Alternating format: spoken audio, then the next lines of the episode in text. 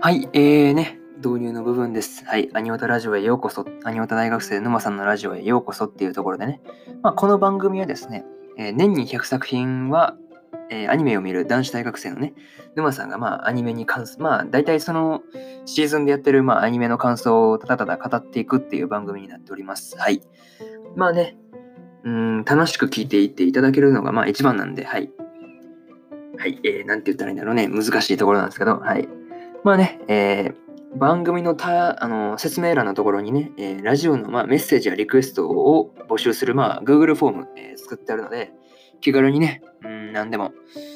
自分はこのね、アニメの感想どうでしたとか、何でもね、えー、あとは何だろうな、うん、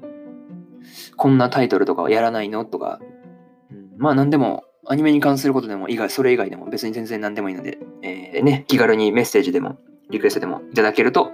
えー、ラジオで、はい、回答していこうと思ってるので、えー、気軽にね、てかまだ一度も来たことがないっていう、なかなか悲しい状態なので、えー、来てくれると嬉しいです。はい。えー、それじゃあね、え本編の方移っていこうと思います。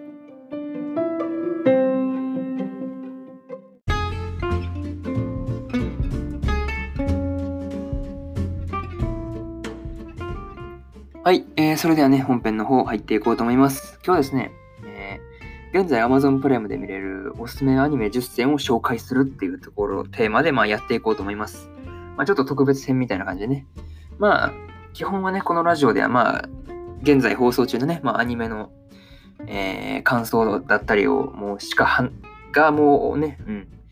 しかも話してないレベルでまあ話してるわけですが、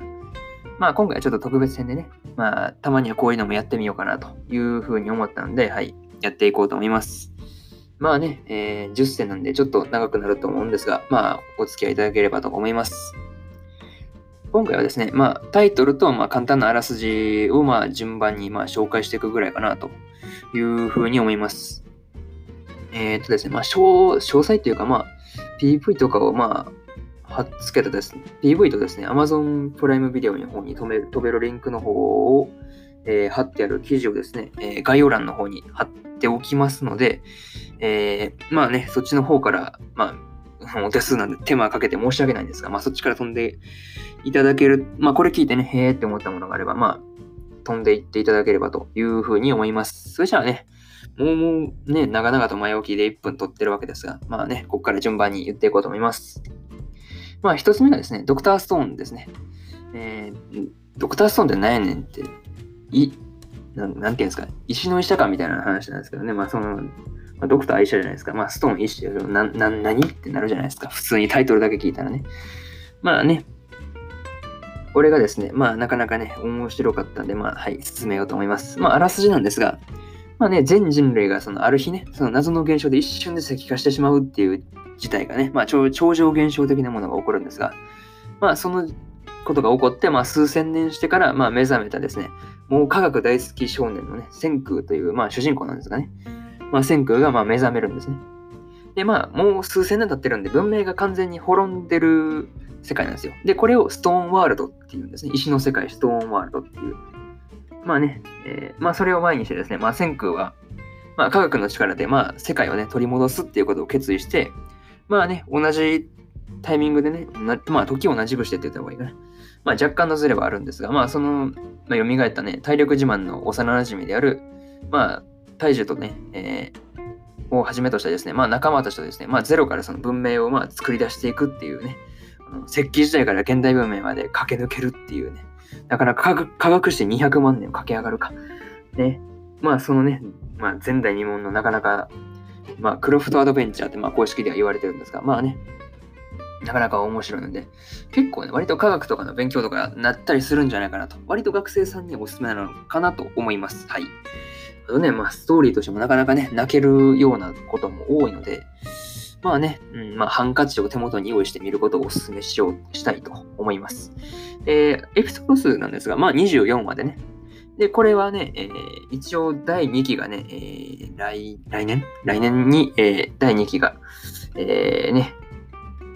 あの、放送されるというのが、まあ、決定してるのでね。まあ、その前に、まあ、見ておくというのを、まあ、お勧めしようかなというふうに個人的には思っております。はい。で、えー、2つ目ですね。まあ、これはね、有名なんじゃないかなと。名前くらいは聞いたことあるんじゃないかと思います。はい。かぐや様は告らせたいっていうね、まあ、天才たちの恋愛頭脳戦っていうところで、まあ、第1期がね、えー、まあね、去年、第1期と、えー、実写かな、実写の映画がまあ去年放送されて、2期がね、えー、今年の、えー、4月から放送されて、まあ6月で終わったわけなんですが、まあね、うーん、まあなんていうんですか、まあここからあらすじですね、はい。まあまあちょっと長くなるとあれなんで、あらすじの方行きます。まあね、家柄も人柄もいいね、将来をまあ期待された秀才が集う周知学園っていうところにですね、まあそのね、周知学院の学園の、えー、生徒会がです、生徒会で出会った、えー、まあ、生徒会副会長の篠宮かぐやと、まあ、会長の白金みゆきのが、えー、互いに惹かれてるですが、ですが、ですが、普通は、まあ、そこで盛り上がったりするんですが、なかなかね、別の盛り上がり方するんですね。まあね、うん、プライドがお互い高くて素直になれないという、この二人はですね、まあ、めんどくさいことにね、どっち、いかにして相手に告白させるかということばかりを考えるっていうね。まあ、これがね、なかなかこう、あラブコメとしてなかなか面白いのでね。うん、まあなかなか笑いありっていうところでね。まあ面白いところかなというふうに思います。まあね、うん、果たして恋愛は成就するのかというところが、まあ見ていて楽しいね、新感覚のまあまあ、なんていうんですか、頭使ったラブコメみたいなところなんで、まあね、なかなか面白いところなんで、えー、まあ見てみるといいんじゃないかなと思います。でね、えー、1期、2期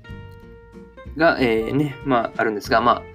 1期も2期も両方12話ずつなんで、まあ合計したら24話かな。まあなかなかね、まあ長いかなと思うんですが、まあ、ななんていうんですか。てか夏休み終わるのか。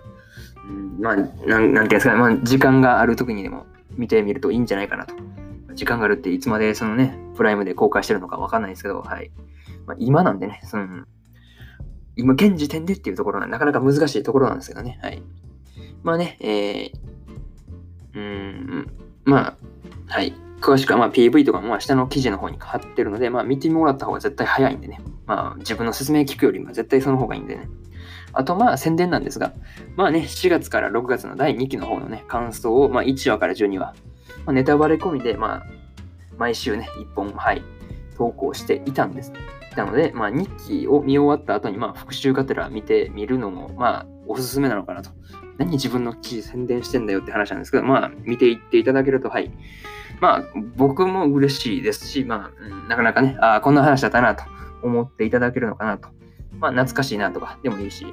まあ、ちょっと見る前に見るのは絶対やめといた方がいいですよね。ネタバレ食らって萎えるっていうところなんでね。はい。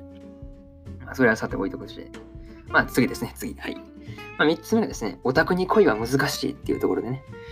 っていうアニメがあるんですが、これはね、えー、っとですね、2年前かな、2018年に、えー、放送されていたアニメで、実写？がいつやったかね。いつやったっけ？実写。実写もしてるんです。実写映画化もされてるんで、もしかすると、うん、アニメを普段見ないっていう人はそっちから、まあ、かぐや様含めてね、まあ、実写映画から入ってみるのもいいんじゃないかなというふうに思います。まあ、アニメ見慣れてる人はもうすぐ飛んでった方が早いんですけど、はい。まあね、エピソード数が全11話のところで、まあ、あらすじですね。ああらすじ飛ばしてた、忘れてた。えー、まあね、あらすじがですね、まあ、隠れ不女子の OL の成美と重度のゲームオタクの、えー、ひろたかがですね、まあ、そんな二人のね、まあ、恋愛を描くっていうところで、まあ、オタクだったら思わずクスッとしてしまう笑いありっていうところでね、まあ、そうじゃない人でも、まあ、キュンキュンしてしまうようなシチュエーションありのね、なかなか、オタクの恋愛をちょっとポジティブ的に、ポジティブ、ポジティブに描写したね、えー、まあ、ラブコメなんで、まあね、うん、結構ラブコメ好きは絶対、うん、まあ結局合う合わないの問題なんですけど、まあね、ハマる確率高いんじゃないかなというふうに思ったりしております。はい。まあね、うん、PV の方も、えー、リンクの方もね、まあ一応下の記事にね、もうお任せします。はい、申し訳ないです。本当丸投げ感が半端ないですけどね。はい、まあみん、まあ記事見てやっていただけるといいのかなというふうに思います。でね、えー、4つ目がですね、えー、女子高生の無駄遣いっていうところで、えー、ね、まあね、浪費する青春っていうところでね、まあこれがね、もう笑い転げて大変なんですよね、ほんと。うん学園ガールズコメディって言ったらいいのかな。うん、が、まあちょっとね、残念な女子たちが、まあ、集う才才の玉女子高校を舞台にしたですね、まあね、とてつもないバカの、バカの田中と、まあ通称バカっていうので、なかなか、もう見てたらもうそのうちもうバカバカっていうようになるんですよ。通称がバカなんでね、あのバカがまだなんかバカなことやりやがったみたいなね、まあいう風なあれになるんですが、はい。まあね、あとはですね、まあ、アニメや漫画を愛するオタク女子の菊池、まあ、通称オタとね、まあ、いつも無表情で、まあ、ロボットのようなね、少女の、まあね、えー、先の宮田がね、えー、まあ、あれですよ、通称ロボってやつですね。がね、この3人をメインとして、まあ、個性豊かで、まあ、魅力的な仲間たちがですね、まあ、女子高生というね、きらめきに溢れた精神を無駄に浪費していくというね、まあね、これはもう笑わんかったら病気だなって言っていいと思いますよ。はい。うん、うん、笑わんかったらもう本当文句言いに来ていいですね。うん。文句言われても悔いないわっていうぐらい、なかなか、笑わんかったらもう逆に病院行ったら同レベルのなかなかあれなんでね。はい。な見ていっていただけるといいのかなというふうに思います。で、えー、5つ目がですね、やっぱもうこれで9分。はいや、早っ。あで、いや5つ目なんですが、えーえー、ゆるキャンですね、ゆるキャン。もうね、うん、ドラマもされてんのかな？ドラマもされたしね。てか、キャンプ流行ってるじゃないですか。えもう、キャンプをしたくなるアニメといえば、もうゆるキャン一択ですよね。うん、個人的にはね、ゆるキャン一択かなというふうに思います。まあね、これはですね、まあ、冬の日にね、えー、静岡から山梨に引っ越してきた女子高校生のなでしこが、まあ、千円札の絵にもなっている富士山を見るためにですね、まあ、自転車でね、その、あの、本栖湖まで行くんですが、まあ、天気が曇りでね、まあ、会いに行く。まあ、富士山見れず、ね、疲れ果てて、まあ、その場で眠りこけてしまうんですが、まあね、目覚めると、まあ、夜で、まあ、初めての場所で帰り道もわからないっていう状態で、まあ、心細いところに、心細さに、まあ、怯えてるなでしこを救ったのは、まあ、通りかかりのキャンプ好きのね、まあ、女の子のリンで、まあ、冷えたね、その体を温めるために、まあ、焚き火に当たってるんですが、当たって、まあ、パチパチね、その、薪のね、その、外れる音っていうの、その、なんていうんですかね、まあ、それとね、その音と、まあ、湖畔の静寂がね、いい具合のコントラストなんですが、まあね、焚き火を囲んでカレー麺をすすりながら会話をする、まあ、このなでしことりんが、まあ、このね、一番のところなんですが、まあね、あの、なんていうんですか、待ちに待った瞬間が来るんですね。まあね、富士山が見えるっていう待ち待ちに待った瞬間が来てですね、まあ、この2人の出会ったことによるからですね、まあ、始まっていく、まあ、なんていうんですか、アウトドア系のそのガールズストーリーってとこで、まあ、これはね、なかなかね、結構未だに根強いあの支持を得ているね、もうゆるキャンですよ。はい。で、まあね、うんまあ、見どころ紹介記事とかも、まあ、えー、あれですね、あの、今回の、あの、10選のまあ、下に貼ってある記事のところに、まあ、見どころ紹介記事もリンクで貼ってあるので、まあ、そっちもね、PV と一緒に見てくれるといいのかなというふうに思いました。はい。で、まあ、6つ目ですね。6つ目が、やはり俺の青春ラブコメは間違っているっていうところでね。まあ、現在ね、絶賛第3期放送中っていうところで、まあね、うん。現在感想をね、毎週1本、土曜日にね、えー、更新させていただいてるんですが、はい、いただいてますよ。書かせていただいております。はい。まあね、うん。まあ多分、まあけ多分っていうかな、なかなか面白いんですよね。うん。もうひねくれぼっちの高校生の引きが八幡が送るね、まあ法七部で出会ったまあ美少女やギャルとの出会いからきっかけにまあ残念なね、まあ青春ラブコメディっていうところなかなかね、まあなかなか面白いなと個人的にはね、あの、引き貝八幡っていう、まあ主人公なんですが、なかなかね、その名名言っぽいことを連発するんで、なんか心に刺さるようなき、なんですか、一言が多いのでね、結構そういうところを目当てで見ても面白いのかなというふうに思いました。はい。まあね、えー、うん、第、ね、1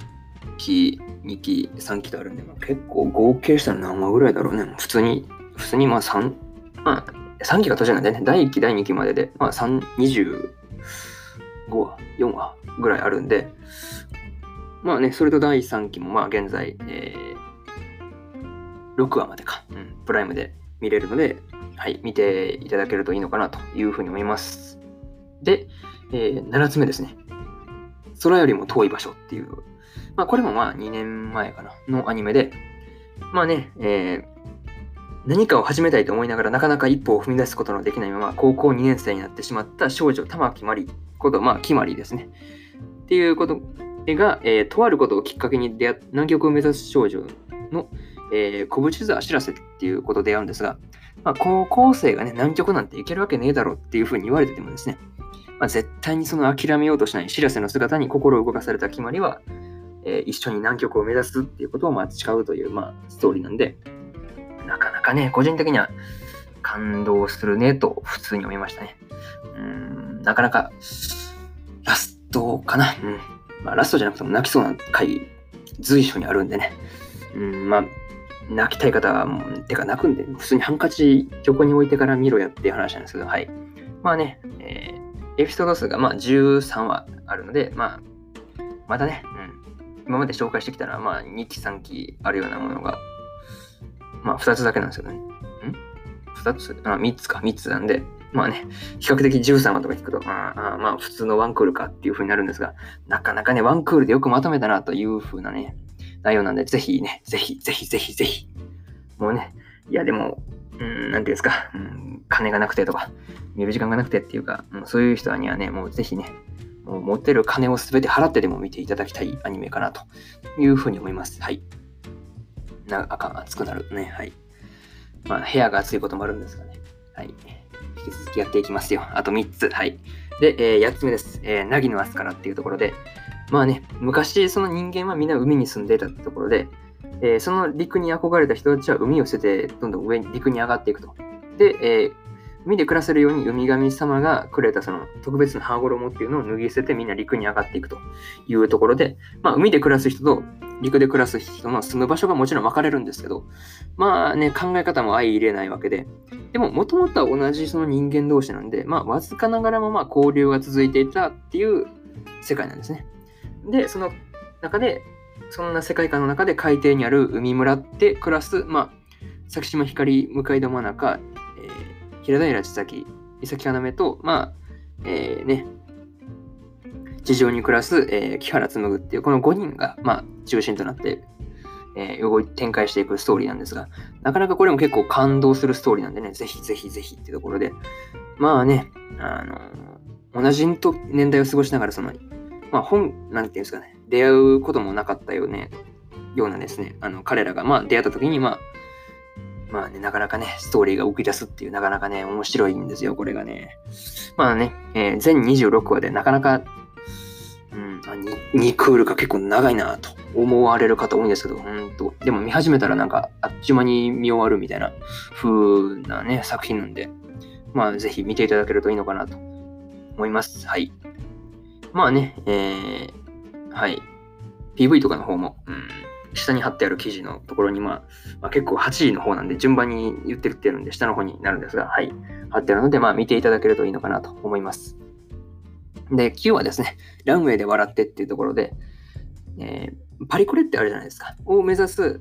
えー、藤戸千代はですね、低身長という、まあ、モデルにとって重大な欠点を抱えているんですが、まあ、周囲から諦めろと言われ続けても、まあ、折れないんですね。まあそんな中ですね、まあある日ですよ、えー、クラスメートの、えー、津村育人の進路調査を回収することになるんですが、まあね、クラスメートたちから影が薄いとか言われてる育人の意外な将来の夢を知った千雪はっていうところで、まあ、あらすじがね、なってるわけですが、なかなかね、この2人がね、なかなか夢に目指して頑張っていくところはね、えー、ね夢を目指すものには、えー、なんていうんですか、えー、あれですね、その励みになるのかなというふうに思います。はい。まあね、夢を追う者たちへ送るっていうやつですね。はい。まあぜひね、まあ一度見てみるといいのかなというふうに思います。なかなかね、ファッションとかがメインなんで、ファッションが好きなんだよねとか、よくパリコレのなんかそういう関係のあれ見るんだよっていう人は、まあ見てみるとよろしいんじゃないかなというふうに思います。で、えー、10個目。はい、10個目ですよ。10個目ラストラスト。もうね、個人的にはね、えー、もうこれ、まあ、フルーツバスケットです。10位。はい。もう個人的にはね、もう、なんていうんですか、うん言っちゃったら、その今まで言ってきた、ね、あの、まあ今回の10選の中で個人的にもう一番推したい作品なんですよね。いや、もうほんとこれやばいですよ。うん、ほんと。うん、やばいやばい。まあ、現在ね、第2期が、えー、放送中でね、えー、とですね、現在その20話まで、セカンドシーズンのね、えー、感想ですね、まあ現在書かせていただいてるんですが、まあね、えー、ね、えー、今今週、今週の日曜日に、えー、第21話かな、の感想をまた上げるんで、はい、見に来てくれるといいんですが、はい。それはさておきですよ。はい。これはね、これはね、うん、やばいですよ、やばいですよ。ほんとね、えー、あれです。えー、ね、難しいね。あねとか言ってしか言ってないやだろ、お前って突っ込まれそうなんですけど。まあ、嵐です。はい。えー、高校生の本田徹はですね、えー、唯一の家族であったですね、母親を亡くしてから、まあ、一人でテント暮らしをしたんですね。まあ、ところが、そのテントを張ったその場所は由緒正しい相馬家というね、えー、敷地内だったというので、まあ、そのね、相馬家のその相馬しぐれさんにね、えー、まあ、家事の腕を買われてですね、まあ、徹はその、まあね、えー、学校の王子様的存在の相馬由紀と、まあ、由紀を、その由紀を敵視する相馬教と一緒に住むことになるんですね。まあね、徹が、まあ、その相馬家のその何百年も前からある呪いに縛られているっていうことを、まあ、まあ、呪いに関わっていくっていうのが、まあ、メインストーリーで、なかなかね、泣ける、笑いあり、涙ありのね、個人的には割と最高傑作なんじゃないのかな、とかいうふうなことを思いましたね。はい。セカンドシーズンがですね、まあ、去年の春4月からね、えー、9月まで放送されてたんで、全25話かな、が、えー、ね、放送されてるんですが、まあ、4月からセカンドシーズンが長いですよね。もう8月末なのにまだ流れてるんだよね。えー、多分、セカンドシーズン25話まで作るんじゃないかなというふうに、まあ、思ってるわけですね。はい。まあね、うん個人的にはね、なんていうんですかね、人生の教科書かなというふうに思ったりはしています。ぶっちゃけね、その小学校とかの時、よく道徳の授業とかあったじゃないですか。なかったとこもあるのかもしれないですけど、個人的にあんな、ね、クソ授業するくらいだったらもうフルーツバスケットを見せろっていうふうに思いますね。ちょっと口があれなんですけども、ほんとそれぐらいの人生の教科書かなとかいうふうにね、まあ、心の葛藤の描き方とかなかなか見事だなというふうにね、思うぐらいのものなんで、ぜひぜひぜひってとこで、はい、思います。で、まあね、うん、これでまあ無事10個ね、えー、紹介しました。はい。えー、振り返っていきましょう。多分ね、もう一つ目とかもう忘れてんじゃないですか。もう長かったね。もうこの20、21分ですよ。ありえないですよ。長すぎますよ、ほんと。まあ、一つ目がドクターストーン。で、二つ目がかぐや様コクラス隊。三つ目がオタクに恋は難しい。四つ目が女子高生の無駄遣い。五つ目が夜キャン。で、六つ目が、えー、やはり俺の青春ラブコメは間違っている。七つ目が、えー、空よりも遠い場所。で、えー、八つ目が、えー、凪の明日から。で、九つ目がランウェイで笑って。で、えー、10個目、10個目、ラストラストが、えー、フルーツバスケット。っていうことだったんですが、まあ、いかがだったでしょうかっていうところで、まあ、あれですね。あの、何ていうんですか。あの今回はね、うん、まあちょっとね、まあ長かっただけでちょっと退屈した方もいるんじゃないかなというふうにね、思うんですが、まあね、うん、まあ、おなんていうんですか、まあ、他にもね、その Amazon プライムでおすすめしたい作品なんて腐るほどあるんでね、もう、なんていうんですか、あのお便りでね、こんなジャンルのやつだったらどれがおすすめとか、Amazon プライムでこんなジャンルのやつ見たいんだけど、とか、いうのがあれば、まあ、気軽にね、えー、ラジオのトップに多分、あの、質問箱の、あの Google フォームがね、あると思うんで、聞いていただければ全力でお答えしますのでね、えー、ラジオで、専門枠取って答えようかなとか思ったりするぐらいなんで、まあ、気軽にね、まあ、ぜひ、ぜひぜひお便りいただければね、えー、ありがたいです。はい。まあ、今回はここまでっていうところで、まあ、以上、はい。えー、沼さんが、えー、お送りする、まあ、現在 Amazon プライムビデオで見れるおすすめアニメ10選っていうところでお送りしました。えー、20、23分？はい。なっけ、なっけ。長すぎやろ。で、はい。お送りしました。えー、お付き合いありがとうございました。えー、ね、珍しく、超、超、超長く話させていただきました。えー、下のね、えー、概要欄の記事から、まあ、記事にはね、もう一瞬でリンクと DV と貼ってあるので、まあね、見ていっていただけると、まあね、多分この話だけじゃ自分のね、僕の話だけじゃ多分分からなかったと思う、分かりにくかったと思うんでね、まあそっちを見ていただけると、はい、嬉しいです。それじゃあ、ここまでにしようと思います。それじゃあ、締めのパート移って、えー、終わりです。それじゃあ、締めのパートはいきます。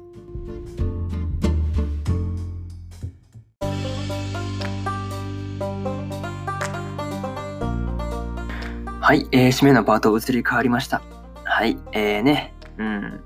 まあ、これからもね、えー、アニメのね、感想を、まあ、メインで発送し、はい、あ、噛んだ。ごめん。噛んだ噛んだ。ごめんなさい。はい。えー、ね、まあ、これからもね、アニメの感想と、えー、まあ、発信していこうと思っておりますので、えー、ね、え時間のある時にでも聞いて、聞きに来ていただけると、はい、嬉しく思います。え、それじゃあね、またね、あの、Google フォームから、まあ、しつこいようですが、まあ、質問、質問っていうかな、まあ、何でも、